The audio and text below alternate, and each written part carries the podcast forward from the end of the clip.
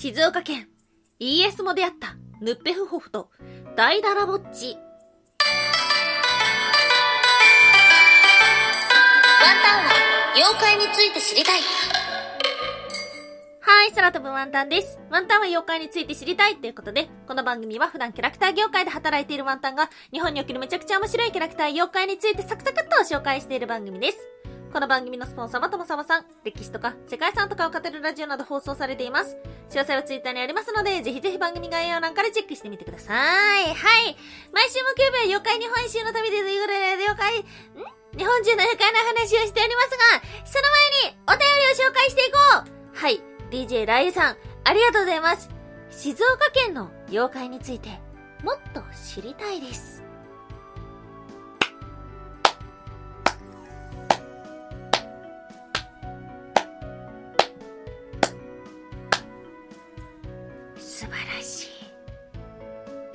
120点の回答です。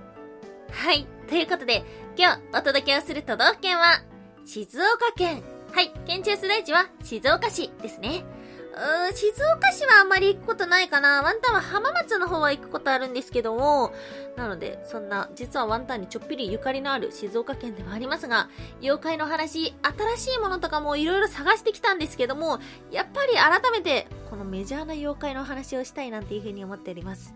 前回は、確か、えっ、と、金太郎のお話をしたと思います。金太郎と、そのお母さん、ヤマンマの話だったと思うんですけども、今日はですね、あの、スター妖怪のお話をと思っております。はい、今日は3つに分けてお話をしていきましょう。まず1つ目、ダイダラボッチの名前の由来は？そして2つ目、ダイダラボッチと静岡をめぐる。最後、3つ目、家康も出会ったヌッペフホフ。はい、ということで、まず1つ目、ダイダラボッチの名前の由来は？はい。静岡県といえば、やはり大ダラぼっちのイメージがあります。大ダラぼっちというのは、日本各地にいる巨人なんですが、もともとは国づくりの神に対する巨人信仰から来たのではないか、と言われています。大ダラぼっち、この名前は、大きい人という意味です。なんで大ダラぼっちが大きい人なんだろうっていうと、反対の小さな人を意味する言葉から、あ、なるほどとわかるかもしれません。小さな人、それは一寸法師大太郎ぼっちというのを漢字で書くと、大きい太郎の胞子、大太郎胞子になります。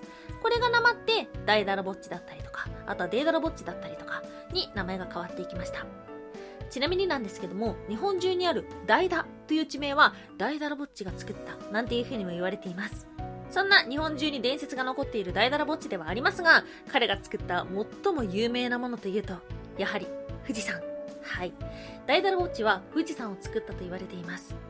富士山っていうと、まあ、たくさんの土が必要なわけですね。山なので。ということで、どこからから土を持ってくる必要がありました。それは、近江の土だと言われています。近江の土を掘り起こし、そして山を作ったことによって、そこには大きなくぼみができてしまいました。そこに水が溜まってできたのが琵琶湖と言われています。琵琶湖と富士山の関係はとても強いものがあって、え行事の中でお水取りという琵琶湖の水を富士山の頂上まで持っていって流すこと、そしてお水返しという反対に富士山の水を琵琶湖に返すというような行事も長年行われているようでした。先ほども紹介したように、えー、ダイダラぼっちっていうのは、まあ、なまった形で他の名前があるんですけども、有名なもので言うと、もののけ姫に登場するデーダラぼっち。これもこのダイダラぼっちから来ている。なんていう風には言われています。はい、今日の二つ目、大ダラぼっちと静岡をめぐる。うん。静岡県には大ダラぼっちが残したものっていうのがいくつかあります。まずは、足跡。静岡県福郡にある山に、ダライ棒というものがあります。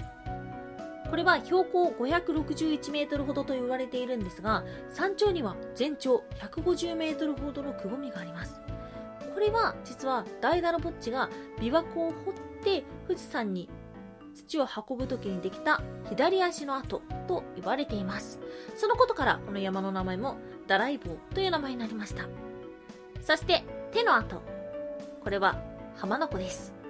ダイダルボッチは、えー、富士山を作ってる途中お腹が空いてしまい、そしてよろめいて手をついてしまいました。手をついて転んでしまって泣いてしまいます。手をついた後に水が溜まり、琵琶湖ができたという話がありました。そしてお腹が空いたダイダルボッチくん。琵琶湖のほとりで、えー、お弁当を食べていたら、そこに小石が混ざっていました。あー、石が入ってんなと思って、箸でつまんで放り投げ、それが今は琵琶湖に浮かんでいるつぶて島になったと言われています。はい。琵琶湖にもこの大だらぼっちの伝説が残っているということでした。ちなみになんですけども、浜松、えワンタンはですね、浜松ゆかりがある地なんですけども、これは広い静岡県の中でも遠州地方というふうに言われています。で、この辺の方言っていうのが、なんとかだら？って言うんですよ。これももしかしたら、大だらぼっちなのかもしれない。真相はいかに？はい。そして最後3つ目。家康も出会った、ヌッペフホフ。はい。以前も紹介させていただきました、ヌッペフホフ。とっても言いにくいこれなんですが、皆様覚えていますでしょうか？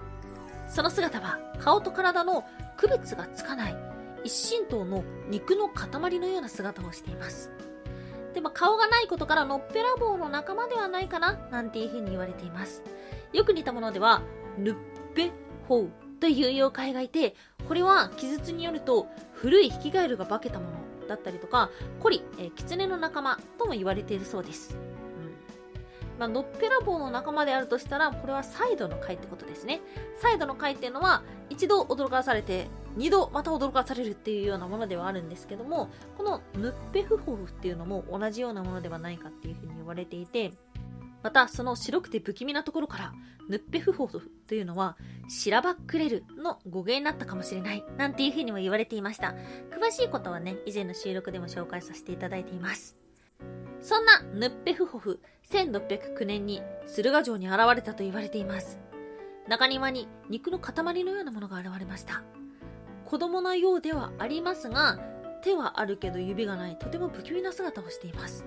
そして、捕まえようとしても、素早く捕まえることができないそうです。当時、駿河城に住んでいた徳川家康は、もう捕まえられないんだったら、外に追い出そうと命じました。捕獲を諦めて、城から山の方へ追い出したんですけども、後々、これが一体何者だったのかなっていうと、え博識な方によると、ヌッペフホフ、あの、現れた肉の塊を食べたら、そしたら、え力を得る戦略になった。なんていう風にも伝わっています。これは一体何、何の見間違いだったんだろう。すごくワンタンはこの話が不気味で気になってしまいました。はい。そんなところでですね、静岡県実は他にも妖怪のお話があったりはするんですけども、やはり、まあめちゃくちゃメジャーな妖怪っていうことで、今日はですね、ダイダラボッチとヌッペフホフ。言 って一緒に、せーの、ヌッペフホフね？言いにくいでしょ？そんな妖怪のお話をさせていただきました。そう、ワンタンはね、あのーまたちょっと浜松の方の浜名湖は行ってみたいななんていうふうに思っております。ちょっとなかなか最近行く機会はなかったんですけども、ぜひ静岡県の妖怪、これも面白いよっていうのがあれば教えてください。ワンタンは妖怪について知りたい。コメントを返そうコメントを返そういただいているコメントを返していこうはい。ということで、頭さん、ありがとうございます。中級からかな？はい。前回の収録でさせていただきました。あの妖怪検定何級から行くかっていうことですね。中級か、中級かあるかわかんないけど、初級で絶対受かっちゃうんだったら中級にする日かな。またちょっと開催情報を楽しみにしています。そして、まさやさん、女服じゃなくて、女服じゃない？アルタ英語女服ちゃん。かわいいやった。そう